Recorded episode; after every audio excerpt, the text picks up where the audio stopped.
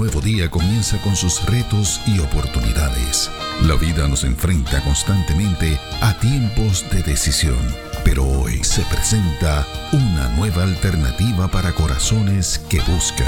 AMEC Casa de Alabanza presenta Reflexiones de Esperanza. Palabras de aliento para nuestro diario vivir con el pastor Misraim Esquilín.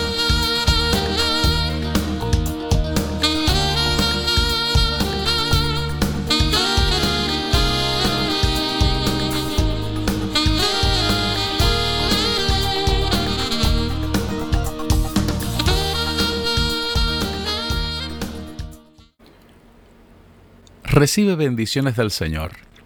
Hemos estado analizando la segunda oración que el apóstol Pablo incluye en su carta a los Efesios. Efesios capítulo 3, los versos del 14 al 21. Ese análisis nos ha conducido a enfocarnos en la segunda petición que este apóstol incluye en esta oración. Verso 17, la primera parte dice, para que habite Cristo por la fe en vuestros corazones. Las habitaciones del corazón en las que se guardan los pensamientos, las actitudes, las emociones y las cosas ocultas han capturado nuestra atención durante las semanas anteriores. Nos queda una habitación adicional que debemos analizar, la de las decisiones. La Biblia dice que la confianza necesaria para la toma de decisiones reside en nuestros corazones. Así aparece en Proverbios capítulo 3 los versos del 5 al 6. Hay que entender que el libro de Proverbios posee consejos y aseveraciones extraordinarias sobre esos procesos. Un ejemplo de esto lo encontramos en el capítulo 16 de este libro. Examinemos algunos de sus versos. Por ejemplo, los primeros tres versos en la versión bíblica Palabra de Dios para Todos. Podemos hacer nuestros propios planes, pero la respuesta correcta viene del Señor. La gente puede considerarse pura según su propia opinión, pero el Señor examina sus intenciones. Pon todo lo que hagas en manos del Señor y tus planes tendrán éxito. Los versos del 6 al 9 en la versión Dios habla hoy. Cuando el Señor le agrada la conducta de un hombre, hasta a sus enemigos los pone en paz con él. Vale más lo poco ganado honradamente que lo mucho ganado en forma injusta. Al hombre le toca hacer planes y al Señor dirigir sus pasos. En esa misma versión del capítulo 16, los versos 16 al 18. Más vale adquirir sabiduría que oro, más vale entendimiento que plata. La norma de los justos es apartarse del mal. Cuidar la propia conducta es cuidarse uno mismo. Tras el orgullo viene el fracaso, tras la altanería la caída. Versos 24 al 25. Las palabras dulces son un panal de miel, endulzan el ánimo y dan nuevas fuerzas. Hay caminos que parecen derechos, pero al final de ellos está la muerte. Por último, versos 31 al 33, utilizando la misma versión, Dios habla hoy. Las canas son una digna corona, ganada por una conducta honrada. Más vale ser paciente que valiente más vale vencerse uno mismo que conquistar ciudades. El hombre echa las suertes, pero el Señor es quien lo decide todo. El primer verso de ese capítulo describe algo que en hebreo se conoce como Ma'arak. Este concepto significa planes, reflexiones del corazón, las disposiciones y consejos del corazón. En otras palabras, que nuestros corazones pueden tomar decisiones, desarrollar planes, pero la respuesta correcta viene del Señor. Esta es la garantía de que nuestros planes han de tener éxito a largo plazo. El proverbista lo enfatiza una vez más cuando dice que a nosotros nos toca hacer planes. Hacer es kashab, planes es derek. Literalmente, hacer los caminos por donde queremos andar. Ese es el verso 9. La Biblia no critica esa acción, la de hacer planes o caminos. Lo que este capítulo afirma es que la ruta correcta a seguir es permitir que el Señor dirija nuestros pasos. El último verso de este capítulo dice que debemos ser conscientes de que las decisiones, el veredicto final le corresponde a Dios. Conocer estas verdades bíblicas nos coloca en posición de afirmar que lo que es entonces correcto es pedir dirección al Señor antes de tomar alguna decisión. Sabemos que esta aseveración es de todos conocida, pero la realidad es que también es ignorada por muchos creyentes en Cristo. En el caso del Nuevo Testamento, uno de los conceptos que más se utiliza para describir las decisiones, nomei, está supeditado al conocimiento, ginosco. La perspectiva cristiana de ambos es ampliamente determinada por las aseveraciones que encontramos en el Antiguo Testamento. Esto es, la obediencia y el reconocimiento de las obras y de las demandas de Dios están enlazados con el conocimiento de Dios, lo que Él ha hecho y lo que Él demanda. Las expresiones bíblicas acerca de esto nos llevan a la conclusión de que este conocimiento no es una posesión fija, sino algo que se obtiene durante el desarrollo de la vida cristiana, en obediencia a Dios, y reflexionando acerca de quién es Él para nosotros. Es por esto que la inmensa mayoría de los recursos académicos que analizan el conocimiento concluyen que este es un don de gracia que marca la vida de los creyentes en Cristo. A continuación, algunos versos bíblicos que nos pueden servir como referentes. Primera de Corintios capítulo 1, verso 5, versión Reina Valera. Porque en todas las cosas fuisteis enriquecidos en él, en toda palabra y en toda ciencia en esa misma carta, el capítulo 12, verso 8. Porque a éste es dada por el Espíritu palabra de sabiduría, a otro palabra de ciencia según el mismo Espíritu. Segunda de Corintios capítulo 8, verso 7. Por tanto, como en todo abundáis, en fe, en palabra, en ciencia, en toda solicitud y en vuestro amor para con nosotros, abundad también en esta gracia. Es muy importante subrayar que varias cartas paulinas destacan la edificación de la comunidad de fe por encima de la adquisición de conocimiento. No es que conocer y adquirir conocimiento sea malo, y mucho menos condenado, pero la edificación del cuerpo de Cristo está por encima de ello. Podemos decir que esta meta, la edificación de la comunidad de fe, coloca el conocimiento, la gnosis, como una herramienta o una fuente para conseguir que seamos edificados. Algo así es lo que transmite Romanos capítulo 15 y verso 14 cuando dice lo siguiente. Pero estoy seguro de vosotros, hermanos míos, de que vosotros mismos estáis llenos de bondad, llenos de todo conocimiento, de tal manera que podéis amonestaros los unos a los otros.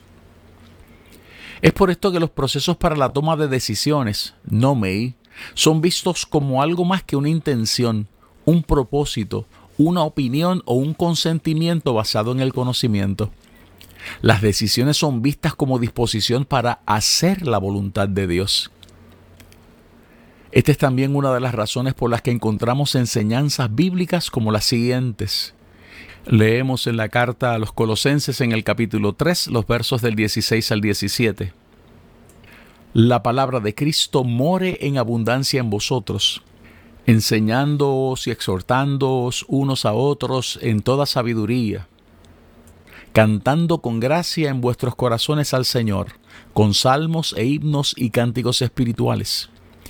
Y todo lo que hacéis, sea de palabra o de hecho, hacedlo todo en el nombre del Señor Jesús, dando gracias a Dios Padre por medio de él. Colosenses capítulo 3 versos 23 al 25. Y todo lo que hagáis, hacedlo de corazón, como para el Señor y no para los hombres, sabiendo que del Señor recibiréis la recompensa de la herencia, porque a Cristo el Señor servís. Mas el que hace injusticia, recibirá la injusticia que hiciere, porque no hay acepción de personas. El énfasis de estos pasajes bíblicos es que no podemos vivir una vida cristiana que agrade a Dios seleccionando cuáles acciones, decisiones y tareas las haremos para el Señor y cuáles no. Estos versos afirman que todo lo que hacemos, todo lo que abrazamos, lo que señalamos, lo que designamos y o ejecutamos, tenemos que hacerlo para el Señor. La recompensa preparada, la paz que queremos experimentar, depende de esta decisión. Examinemos otros pasajes bíblicos sobre este tema. Miremos por un instante Hebreos capítulo 13, versos 20 y 21. Y el Dios de paz, que resucitó de los muertos a nuestro Señor Jesucristo, el gran pastor de las ovejas, por la sangre del pacto eterno, os haga aptos en toda obra buena para que hagáis su voluntad, haciendo Él en vosotros lo que es agradable delante de Él por Jesucristo, al cual sea la gloria por los siglos de los siglos. Amén. Primera de Pedro capítulo 2 versos 15 al 16. Porque esta es la voluntad de Dios, que haciendo bien hagáis callar la ignorancia de los hombres insensatos, como libres, pero no como los que tienen la libertad como pretexto para hacer lo malo, sino como siervos de Dios. Sabemos que hay un componente ético subyacente al proceso de la toma de decisiones. Es más, reconocemos los acercamientos filosóficos de los sistemas normativos para esto. En otras palabras, que no podemos hablar acerca de la ética en la toma de decisiones sin hablar acerca de estos sistemas. Uno de ellos es el sistema utilitario. Este sistema normativo o teoría ética promueve el mayor bien para la mayor cantidad posible de personas. Otra teoría ética es la deontológica. Esta promueve que las personas deben ser tratadas con dignidad y respeto. Otra teoría en este tema o sistema normativo es el de las virtudes. Este sistema opera desde la consideración de las virtudes que poseen las personas cuando toman sus decisiones. Todos estos sistemas normativos poseen puntos positivos y puntos en contra. Por ejemplo, ¿cómo podemos predecir el resultado de una acción? ¿O qué sucede cuando no podemos ponernos de acuerdo con cuáles serán los principios rectores de esas decisiones? No obstante, el modelo bíblico para la toma de decisiones opera sobre las bases de que la presencia de Dios y la autoridad normativa de su palabra son principios fundamentales, inequívocos e irreemplazables para poder tomarlas. Debemos considerar algunos ejemplos bíblicos que afirman este principio. Leamos, por ejemplo, el Salmo 32, los versos 8 y 9. Te haré entender y te enseñaré el camino en que debes andar sobre ti fijaré mis ojos. No seáis como el caballo o como el mulo sin entendimiento, que han de ser sujetados con cabestro y con freno, porque si no, no se acercan a ti. Estos versos bíblicos afirman que el Señor anhela poder participar en nuestros procesos decisionales. Este modelo de supervisión que se describe aquí posee como uno de sus principios normativos que nosotros no dejemos de ser racionales en esos procesos. Lo sabemos porque el verso 9 de este salmo lo afirma así. Aquellos que no se dejan dirigir por el Señor se convierten en seres irracionales. Esto implica que Dios ha dispuesto darnos sabiduría para estos procesos, particularmente cuando no contamos con esta. Leamos como lo dice Santiago en su carta en el capítulo 1, los versos del 5 al 8, y leemos la versión bíblica Palabra de Dios para todos. Si a alguno de ustedes le falta sabiduría, pídasela a Dios, y Él se la dará. Dios es generoso y nos da todo con agrado, pero debe pedirle a Dios con fe y sin dudar nada el que duda es como una ola del mar que el viento se lleva de un lado a otro. No sabe lo que quiere, por lo tanto, no debe esperar nada del Señor, pues el que duda es inestable en todo lo que hace. De estos versos bíblicos se desprende otro principio normativo que la Biblia promueve acerca de los procesos para la toma de decisiones. La confianza que hemos puesto en el Señor. Las dudas no nos ayudan. Es esa confianza la que nos conduce a afirmar que confiamos que Dios nos va a dirigir a puerto seguro, aun en aquellas ocasiones en las que nos hemos equivocado. Esto no significa que no tendremos que enfrentar algunas consecuencias, pero confiamos en lo que dice Pablo en su carta a los romanos, Romanos 8, verso 28, en la versión Dios habla hoy. Sabemos que Dios dispone todas las cosas para el bien de quienes lo aman, a los cuales Él ha llamado de acuerdo con su propósito. Ahora bien, otro principio normativo es el de evitarnos fracasos y problemas innecesarios. Así lo afirma el proverbista cuando dice lo siguiente en Proverbios capítulo 11 y verso 14, versión Reina Valera del 60. Donde no hay dirección sabia, caerá el pueblo, mas en la multitud de consejeros hay seguridad. Podemos continuar esgrimiendo pasajes bíblicos que afirman todo lo que hemos compartido hasta aquí. Algunos de estos afirman la grandeza de los planes de Dios. El profeta Jeremías lo afirma así. Jeremías 29, verso 11, versión bíblica Palabra de Dios para todos. Sé muy bien lo que tengo planeado para ustedes, dice el Señor. Son planes para su bienestar, no para su mal. Son planes de darles un futuro y una esperanza. Otros pasajes bíblicos afirman la necesidad de aprender a escuchar la voz de Dios para poder caminar sin tropiezos. Isaías capítulo 30, verso 21 es un buen ejemplo de ello. Versión bíblica, Dios habla hoy. Y si te desvías a la derecha o a la izquierda, oirás una voz detrás de ti que te dirá, por aquí es el camino, vayan por aquí. Afirmamos sin duda alguna que estas promesas nos ofrecen confianza y seguridad.